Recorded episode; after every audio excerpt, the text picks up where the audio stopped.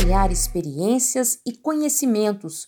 O Movimento de Saúde Mental Comunitária, uma ONG criada no Ceará pelo padre psiquiatra Rino Bonvini, une ciência e religiosidade para tratar pessoas com transtornos mentais, e os resultados são surpreendentes.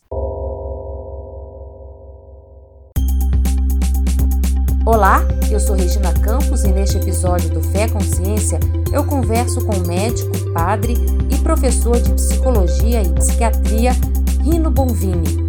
Nascido na Itália, ele chegou ao Brasil na década de 90 e, movido pela fé religiosa, fundou na periferia de Fortaleza a organização não governamental que trabalha a terapia comunitária como abordagem biopsicossócio-espiritual e estimula crenças e práticas espirituais. O senhor é médico e é padre. O que, que veio primeiro, a medicina ou o seminário? É, primeiro a medicina, né? Eu estudei na Universidade de Milão, me graduei. E quando eu terminei, estava pensando em fazer uma experiência como médico sem fronteira. Né? Me fascinava muito esta possibilidade de ajudar em situações eh, de emergência, porque esta vocação nasceu como voluntário de ambulâncias, era um motorista de ambulâncias. Né? Foi lá que, eh, de alguma forma, nasceu seja a minha vocação como médico, seja a minha disponibilidade ao voluntariado, à missão, né? ajudar o próximo, ao serviço ao próximo. Então, casualmente, encontrei três novícios missionários comunianos que me falaram dessa experiência deles, que era muito diferente daquela que eu conhecia da Igreja Católica, porque era uma experiência de opção preferencial pelos mais pobres, abandonados e excluídos e com a união entre a fé e a vida para transformar a realidade social injusta que gera a pobreza. Então me chamou muita atenção esta experiência e me chamou muita atenção que aqui no Brasil a Conferência Episcopal tinha esta abertura para o social, para as causas dos pobres e tal. E naquela época, né, foram escrito documentos importantes da igreja, documento de Puebla, documento de Santo Domingo, que são documentos que eh, hoje o Papa Francisco está praticamente bebendo estas fontes, né, por uma igreja que é realmente uma igreja em saída, que tem esta abertura para as pessoas que realmente eh, necessitam, que né, acolhe, de... né? Isso. Então me chamou muita atenção, me aproximei e aí acabei entrando no seminário é, também porque eu gosto de estudar, né? Eu gostava de filosofia, de, de teologia. Mas depois eu me apaixonei mesmo pela experiência. Aí fui para a África, né, para Uganda, em uma situação de guerra, é, como médico em um hospital. E aí lá foi uma experiência muito forte, dramática, né, vendo crianças é, que pulavam em cima de minas, que estouravam a perna, feridos, mortos. Então, tiroteios né, à noite entre o exército e os rebeldes. Então, foi uma situação muito difícil, muito dura, mas que me, de alguma forma, preparou para as próximas, né? as outras que vieram depois. E aí depois fui para os Estados Unidos, onde terminei os meus estudos, e, e vim para o Brasil em 93 participar do governo do Congresso Mundial de Psiquiatria, que foi no Rio de Janeiro. E lá encontrei um psiquiatra brasileiro, né, que é o ideador da uh, teoria da terapia comunitária. E aí eh, visitei a experiência em Fortaleza. Eh, da terapia comunitária. Da terapia comunitária. E voltei para os Estados Unidos, me preparando para voltar para o Brasil para fazer um trabalho parecido. Aí em 96 eu voltei para cá, esta vez para ficar. E aí, por um ano. Se estabeleceu em Fortaleza? Na mesma casa onde os meus confrades moravam quando eu visitei a primeira vez, né? É, nós tínhamos uma área pastoral, então os meus confrades trabalhavam aí há vários anos evangelizando, formando lideranças, mas com esta metodologia, né? De empoderamento, de eh, união entre a fé e a vida, de opção preferencial pelas situações mais difíceis, mais pobres marginalizadas. Então, quando eu cheguei, né, comecei a, a, ajudar os meus confrades na questão da pastoral, mas também comecei a minha atividade como médico psiquiatra. Então, escutando, acolhendo as pessoas, é a partir disso que nasceram as várias iniciativas, né? Então, o problema maior era a pobreza internalizada, né? A pessoa não acreditava em nada que pudesse mudar, que pudesse, que pudesse ser diferente. Então, nós criamos os primeiros grupos de autoestima naquele projeto. Pessoas que, que não acreditam nelas próprias. É, que não, não, tem, não tem autoestima, né? Não se acham capazes, você acha que não é capaz, que não pode, que não é possível, que é a vontade de Deus que já decidiu que vai ser assim para sempre, né? Então, esse trabalho da autoestima acorda os potenciais, desperta a vontade de crescer, de evoluir, de buscar alternativas. E a partir disso nasceram depois o projeto de prevenção das drogas com criança e adolescente, o primeiro cursinho de pré-vestibular, depois nasceu a Casa de Aprendizagem com cursos profissionalizantes para jovens eh, e adolescentes. Depois nasceu a Casa AME, que é Arte, Música e Espetáculo, para desenvolver as inteligências artística, pictórica, sinestésica, né, da dança, musical, curso de piano, de, de, de guitarra, de, de, de, violão, de flauta, etc. E depois, é, esta Casa AMI também é, iniciou um grupo de teatro, né, o Teatro do Oprimido, que é, também facilitou a, a evolução né, da, da, da consciência de várias pessoas nesta perspectiva da corresponsabilidade né? Você tem uma situação dramática, pobre, difícil, isolada, temos que nos juntar para tentar resolver juntos. Né? Então, também formar uma consciência cidadã, né? de corresponsabilidade de participação. E aí o projeto cresceu, cresceu, cresceu. E, e, nós geramos projetos de extensão, porque era professor de psiquiatria da UFC, de psiquiatria e psicologia, né? Então, teve o primeiro projeto de extensão com a psiquiatria para o projeto de prevenção das drogas. Depois tivemos outro com a farmácia para a farmácia viva, que é a nossa horta comunitária é, que é com capim santo, cidreira, é, com ervas, né, para é, complementar a questão da prevenção da dependência química de benzodiazepínicos e de ansiolíticos ou de outros remédios psicotrópicos, também para usar para desmamar, é, quando uma pessoa é dependente disso. Depois, é, é com a faculdade de gastronomia, né, abrimos uma escola de gastronomia, que tem duas finalidades: a formação profissional, mas também a autossustentabilidade da instituição. Então, nós produzimos, vendemos né, encontros, eh, congresso, eh, reuniões, celebrações e eh, esta entrada, uma parte fica com as pessoas que produzem, uma parte fica com a instituição, uma parte fica para manter a, a, a, estrutura, né, a manutenção, e a outra é a despesa viva, né, de colocar. Então todo mundo ganha, né, inclusive porque o produto é de é, ótima qualidade, o pessoal gosta disso, né.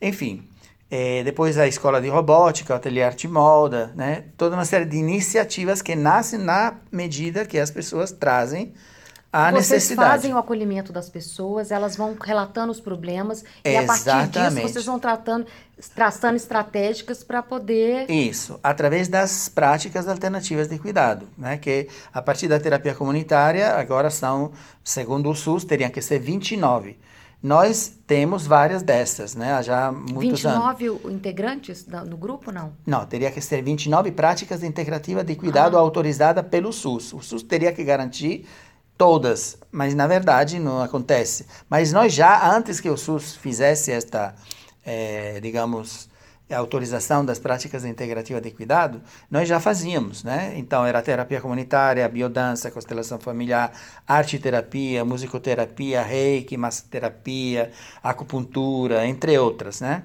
Então, essas práticas de cuidado formam é, as ferramentas da nossa abordagem sistêmica comunitária, que é uma tecnologia socioterapêutica de múltiplo impacto que nasceu dentro dessa nossa experiência, que foi sistematizada teoricamente e que tem pilares, né, baseada na visão teórica da autopoiese comunitária, que acredita que a comunidade tem já dentro de si o potencial para resolver os próprios problemas. Então, o papel do terapeuta é potencializar, revitalizar, estimular, provocar né? Esta força que está escondida, esquecida, às vezes abafada, às vezes bloqueada, às vezes reprimida, para que juntos possamos pensar soluções para resolver os problemas. Tá, tem um problema pessoal, tem um problema familiar, tem um problema comunitário, tem um problema social. E aí, dependendo das situações, a gente se junta e nasceram todas essas iniciativas exatamente para conviver com as problemáticas e tentar resolver. Agora, o senhor disse que chegou lá em 96. Isso. De lá para cá, o senhor tem exemplos de pessoas... Milhares que, de pessoas. mudaram a vida, assim, tem radical. várias milhares de pessoas que nós temos um atendimento de média de 3 mil pessoas por mês nos projetos, né? Então, ao longo desses anos, são milhares, inclusive foram pesquisadas por estudantes de, de mestrado, de especialização, de doutorado, né? Existem teses que mostram realmente que a abordagem sistêmica comunitária funciona. Né? E, inclusive, em 2009 foi reconhecida como tecnologia social pela Fundação do Banco do Brasil. Então, nós somos tecnologia social do banco e as pessoas que querem, em situações parecidas com a nossa, podem ter acesso a essa nossa tecnologia. E depois, em 2018, foi reconhecida como inovação em saúde mental pela Mental Health Innovation Network, que é uma é, organização próxima do Ministério da Organização Mundial da Saúde, né? que é, considera as experiências que estão de alguma forma transformando vidas, né? E criando realmente uma diferença. Tem assim um caso que o senhor gostaria de ressaltar que é Tem um caso que é o caso da Dona Zilá, que foi feito até um vídeo na campanha da fraternidade de alguns anos atrás, né? Que é uma senhora que eh, estava em uma situação de depressão muito grave e que vivia isolada em casa em uma rede e queria só morrer. Então, uma vizinha que participava daquele projeto que eu falei das mulheres de baixa renda e tal, me pediu, por favor, de ir visitá-la para ver se a gente poderia fazer alguma coisa. Então, eu fui, né, visitamos, e aí eu lembro que dei um abraço nela, né, uma coisa que mudou a vida dela, parece, né, porque ela se sentiu assim é, abençoada, sentiu uma coisa diferente. E a partir deste abraço, né, ela começou a participar das atividades terapêuticas. Né, primeiro como usuária da terapia comunitária, depois do grupo da autoestima, depois de outras práticas terapeutas, terapêuticas, e aí ela virou voluntária do movimento, né, cuidando da horta, e gradualmente ela era analfabeta, ela voltou a estudar, ela terminou o ensino fundamental, terminou o ensino médio, né? O sonho dela é ser fisioterapeuta e começou o curso de massoterapia, é agora a nossa referência como massoterapia. É, é uma pessoa que cura muitas pessoas porque ela foi curada, ela recebeu, ela se sentiu acolhida, amada do jeito que ela era, né? Então, aquela vontade de morrer se transformou em vida. E agora ela transmite, né? Esta, e ela esta, leva o exemplo dela. Leva, né? leva toda vez, né? E quando vê uma pessoa que quer desistir, olha, eu passei pela mesma coisa, continuamos, não sei o que, tal, né? Então, esse é um dos casos, né, paradigmáticos, mas de outras Casos assim de, de, uso de droga, de bebida, porque geralmente. Tem né, vários casos de, de pessoas alcoólatras, né, que deixaram a bebida. Conseguem deixar? Sim, vários. Alguns casos de drogas, também jovens, né, que passaram pela dependência química, que através do contato terapêutico encontraram o estímulo para é, se curar também, né? Essa terapia comunitária é uma terapia coletiva? Assim, são várias pessoas? São várias terapias, né? Uhum. A terapia comunitária é uma das. Ah. Depois tem a biodança, que também é uma terapia de grupo. Tem os grupos de autoestima, tem a constelação familiar, tem o grupo de arte terapia, tem o grupo de música terapia. Ele entra na, o paciente entra na terapia comunitária, relata o problema. A, a terapia comunitária é a porta de entrada, que toda terça-feira a cidade toda sabe que no Bom Jardim tem esta né? No Bom Jardim tem esta terapia, então vem pessoas da cidade toda, até de fora, porque são parentes que vêm de outras cidades, de outros estados, né, que vêm participar, porque sabem que elas são acolhidas e de alguma forma encaminhadas para algum tipo de solução. Porque depois, ao longo dos tempos, dos anos, nós conseguimos uma parceria com a Prefeitura de Fortaleza, então trouxemos também o CAPS, que é o Centro de Atenção Psicossocial, e a residência terapêutica, que abriga pessoas que estavam é, presas dentro do hospital psiquiátrico porque foram abandonadas, são órfãs, não têm família, então moravam lá dentro. Agora moram em uma casa, em uma família substituta, né? E participam de todas essas atividades. Então, o CAPS, né, que é um serviço que cuida dos distúrbios psiquiátricos graves, acoplado com o serviço das terapias alternativas e complementares, representa um serviço de saúde mental pública e comunitária que realmente oferece muitas oportunidades para curar as pessoas do bairro, né? Então, dentro dessa perspectiva, é, se gera a possibilidade de transformar o sofrimento psíquico é a dor que a pessoa traz em uma evolução. E aqui entra a questão da espiritualidade, né? Porque a nossa abordagem sistêmica comunitária é bio, psico, sócio, espiritual. Então integra também esta força da espiritualidade, sem se fixar em uma religião, né? mas valorizando a espiritualidade, a mística, que pode ser católica, evangélica, espírita, afro-brasileira, é, xamânica. Né? A gente não é que se preocupa de mudar a religião do outro. Se preocupa que esta religiosidade, essa espiritualidade possa ajudar a fortalecer a pessoa e a pessoa se curar é, tendo fé né, naquele Deus, naquela crença que ela tem, para resolver a sua situação e melhorar. Que eu queria saber do senhor, como médico psiquiatra, qual a importância de uma, de uma fé, de uma religião, de uma espiritualidade no tratamento de uma doença mental? Então, tem dois elementos. Né? Um é o fato que foi, inclusive, cientificamente provado, que a fé, a, a oração, a participação de rituais, de celebrações, né, é, gera uma energia que facilita a recuperação e a cura. E a fé, com certeza, é uma força a mais para quem quer se cuidar. Mas, é, nesta linha de separação, que é muito fina entre religião e psiquiatria, existem fenômenos que é, são, é, digamos, peculiares. Né? É, em todas as religiões tem práticas para alcançar estados alterados de consciência. Então, tem pessoas que têm experiências transsensoriais, experiências místicas, com visões, com, com vidências e tal e tal. Então, se nós enquadramos isso do ponto de vista da observação sintomatológica, nós podemos pensar que estes são sintomas psicóticos, que são um processo patológico, e que então tem que ser curado com as medicações antipsicóticas. Mas se nós inserimos isso no contexto cultural, né, por exemplo, no contexto cultural indígena, é normal as pessoas ver almas, as pessoas interagir com o mundo do além de uma forma é, tranquila. E não por isso as pessoas são doidas, loucas ou esquizofrênicas. Então, depende da significação daquele contexto, daquela cosmologia, daquela cultura.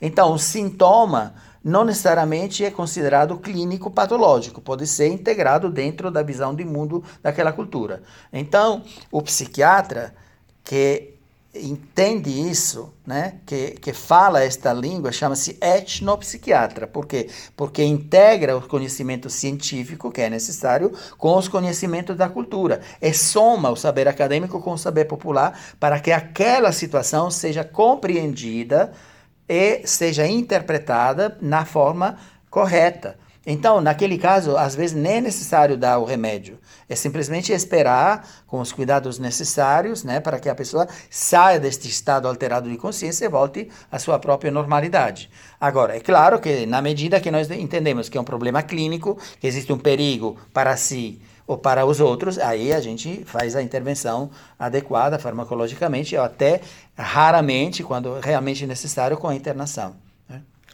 Voltando ao trabalho lá da, do Ceará, é, era um bairro, qual bairro que é? Bom Jardim, é um Good bairro... Garden. é um bairro muito pobre, assim, de é pessoas muito carentes. mais pobre, mais violento e mais problemático da cidade. E qual foi o impacto na questão da violência, da, dos problemas sociais com o trabalho de vocês? Bom, nós temos dados, né, que vem do nosso projeto de prevenção da dependência química com criança e adolescente, que desde 98 tem acesso a este projeto de prevenção das drogas, que consiste em uma é, série de atividades que e complementa a escola, né? Então, se a criança vai para a escola de manhã, ela vai para o projeto à tarde, ou vice-versa. E aí é um espaço lúdico, é, alegre, simpático, criativo, onde a criança sente prazer de viver. descobre coisas novas, aprende coisas novas, aprende a dançar, a tocar um instrumento, a fazer teatro e, sobretudo, aprende através das práticas de cuidado a se conhecer, a ter uma diferente autoaceitação da pessoa que a pessoa é, ter um fortalecimento da autoestima, então estímulo para sonhar longe, né, para sonhar uma vida que não seja só aquela vidinha que o bairro pode apresentar. Então, sonhar de ser médico, de ser advogado, de ser padre, de ser arquiteto, de ser engenheiro, assim como todo mundo pode sonhar. Não porque você mora no Bom Jardim, então você tem que se excluir, auto-excluir desta possibilidade. Então, né, esta questão de criar confiança no autoconhecimento e esta não deixa de ser também uma oportunidade, né, para que neste silêncio, nesta meditação, a pessoa possa se juntar com o sagrado. Então, cultivar também a dimensão da espiritualidade, da crença, da fé, para fortalecer essa dimensão bio, psico, espiritual da prevenção. E não só as crianças, como os pais também recebem Os essa... pais fazem parte, inclusive, do projeto, porque Isso existem visitas. Família, né? Exato, porque é uma perspectiva sistêmica, né? É, o problema não é só a criança, o uhum. problema é a criança dentro do contexto da família, da comunidade, da sociedade. Toda então vocês trabalham conexão, tudo, né? O todo, exato. Então, como é que nós trabalhamos na família? Com visitas, em primeiro lugar, no começo do projeto, né? Quando a criança entra, durante e quando termina né, a fase do projeto, com visitas, com encontros mensais com os pais, que têm acesso, inclusive, ao serviço de terapia e de, de cuidado que nós eh, oferecemos, e com a formação dos professores das escolas, nessa perspectiva da prevenção. É porque muitas pessoas pensam que o problema das drogas tenha que ser resolvido com a repressão, né? Ou com a terapia e internação em clínicas e tal, tal. E nenhuma das duas funciona. A primeira porque traficante compra até o presidente da república, então imagina se não consegue comprar a polícia. E o problema da droga é porque existe muita corrupção, é, todo mundo sabe onde é a boca de fumo, ninguém pega. Como é que é isso? Né? Então, nós não podemos ir contra os traficantes, nós temos que conviver com eles, nós não temos eh, instrumentos para combater o tráfico. Né? Nós combatemos uh, a tendência à morte, a tendência a não sentir prazer de viver, que leva uma pessoa a buscar a droga. Porque se a criança é feliz, é alegre, se sente bem, aprende, não vai buscar a droga, entendeu? Porque é, não fica em, no meio de uma rua é, para ser adotada por um traficante. Nós chegamos antes, prevenir. Né? Primeiro, contato com a droga é aquilo que lasca, porque depois que sente prazer da droga, aí vai atrás para ter mais. Né? Mas se a pessoa não, não busca, porque já sente prazer de viver, isso envereda por um caminho do bem, da honestidade, da qualidade de vida, dos estudos, de um trabalho honesto, entendeu?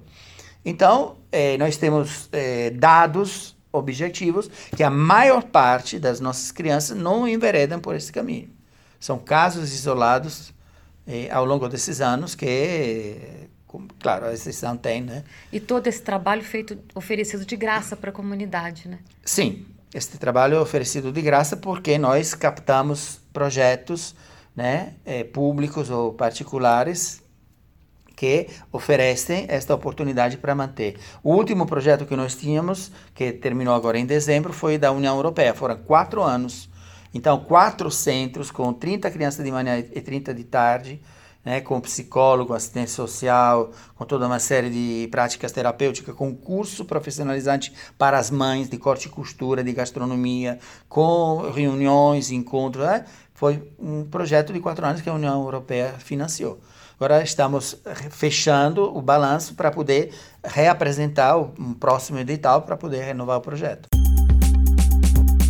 Termina aqui mais um episódio do Fé Consciência. O nosso muito obrigado ao Padre Rino Bonvini pela entrevista. A edição deste podcast é de Carolina Leonel, produção de Paula Mata e Davi Barroso e trilha sonora de Romário Rodrigues. Até o próximo episódio.